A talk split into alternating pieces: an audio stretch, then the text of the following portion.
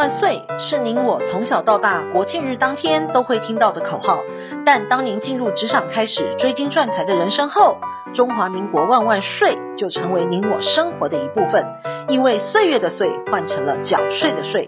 纳税是人民的义务，但节税是您我的权利，所以唯有正面对战，才有博胜的机会。聪明的您，就是要有强大的应税智商。每周二与五，Cindy 都会与您在空中一起练税功，也欢迎大家持续练功。想睡的听众们，大家好，欢迎回到想睡的单元。本周的新闻重点有四则，提供重点摘要给您。第一，财政部调整旧制课税门槛，豪宅重伤。第二，一百一十二年税收史上第三高，超增三千八百六十亿。第三，综所税申请试算起跑，三月十五号截止。第四，一代指挥大师辞世，引爆增产风波。第一，财政部调整旧制课税门槛，豪宅重伤。财政部近日祭出两大措施，让豪宅户的负担加重又加大。包括房屋税二点零给予单一自住优惠，但排除豪宅，并公布一百一十二年个人出售房屋之财产交易所得计算之规定。针对个人出售一百零三年取得的房屋，房地总成交金额达一定门槛者予以扩大。若再加计囤房税二点零定义的豪宅户，将来无论是持有或是出售，都需要仔细的掂量一下。囤房税二点零呢，将在今年七月上路。除了加重囤房税率之外，也给予单一自住减税的优惠，税率一点二趴调降至一趴，但排除一定金额以上的豪宅。此外，也预告了房屋税差别税率参考的基准。建商余屋在一年内未销售，税率是两趴；超过一年，在两年以内，税率是二点四趴；超过两年，在四年之内，税率三点六趴。超过四年，在五年内的税率是四点二趴，超过五年将适用最高税率四点八趴。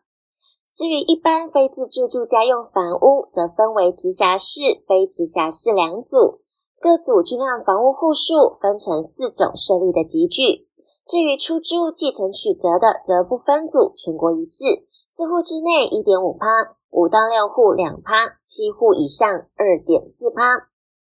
至于财政部预告不适用百分之一税率的豪宅定义，台北市过去是指交易金额超过七千万下收至六千万，新北市从六千万下收到四千万，桃园市、新竹县、新竹市、台中市、台南市以及高雄市则自四千万调至三千万，其他地区呢则自四千万调整至两千万。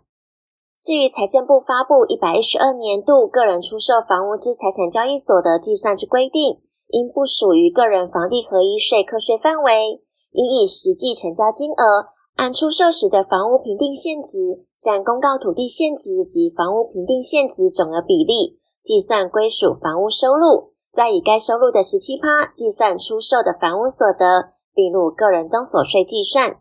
举例来说，出售台北市的房屋，售价是八千万，房屋评定现值大约会占三成左右，就是两千四百万，再乘以十七趴，所得额呢四百零八万，要计入个人增所税课征。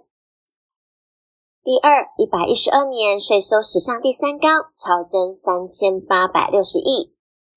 财政部呢近日上修一百一十二年全年税收统计。纳入递延税收之后，去年总税收上修至三兆四千五百六十二亿元，年增六点四趴，超征规模上修至三千八百六十亿，是史上第三高。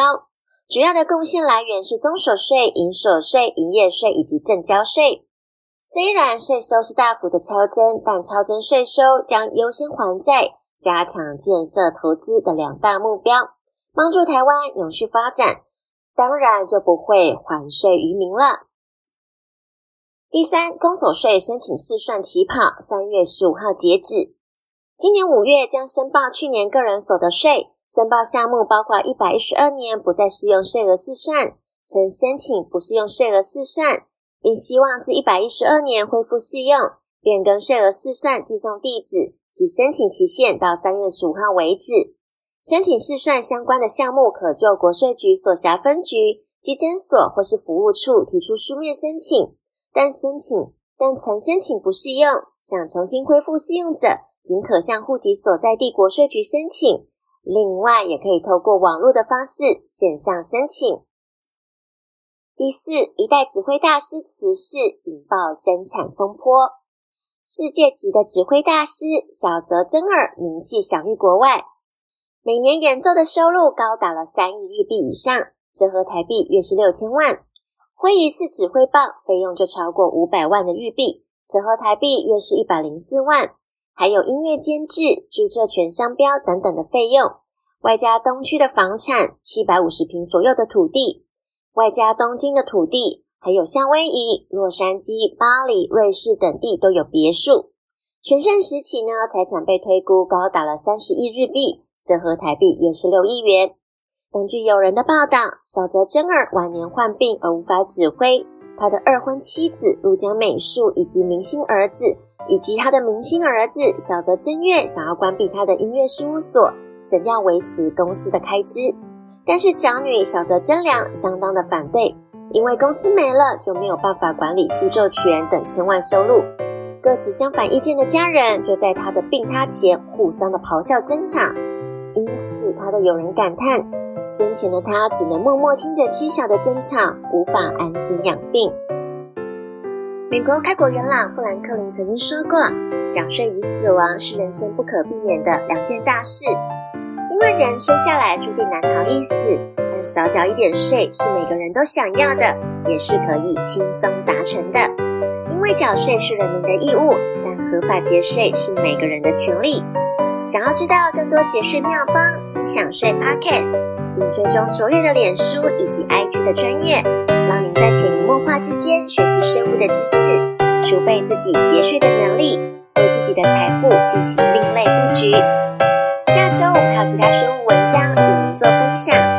本周的重要税务新闻，谢谢您的收听，我们下周空中见。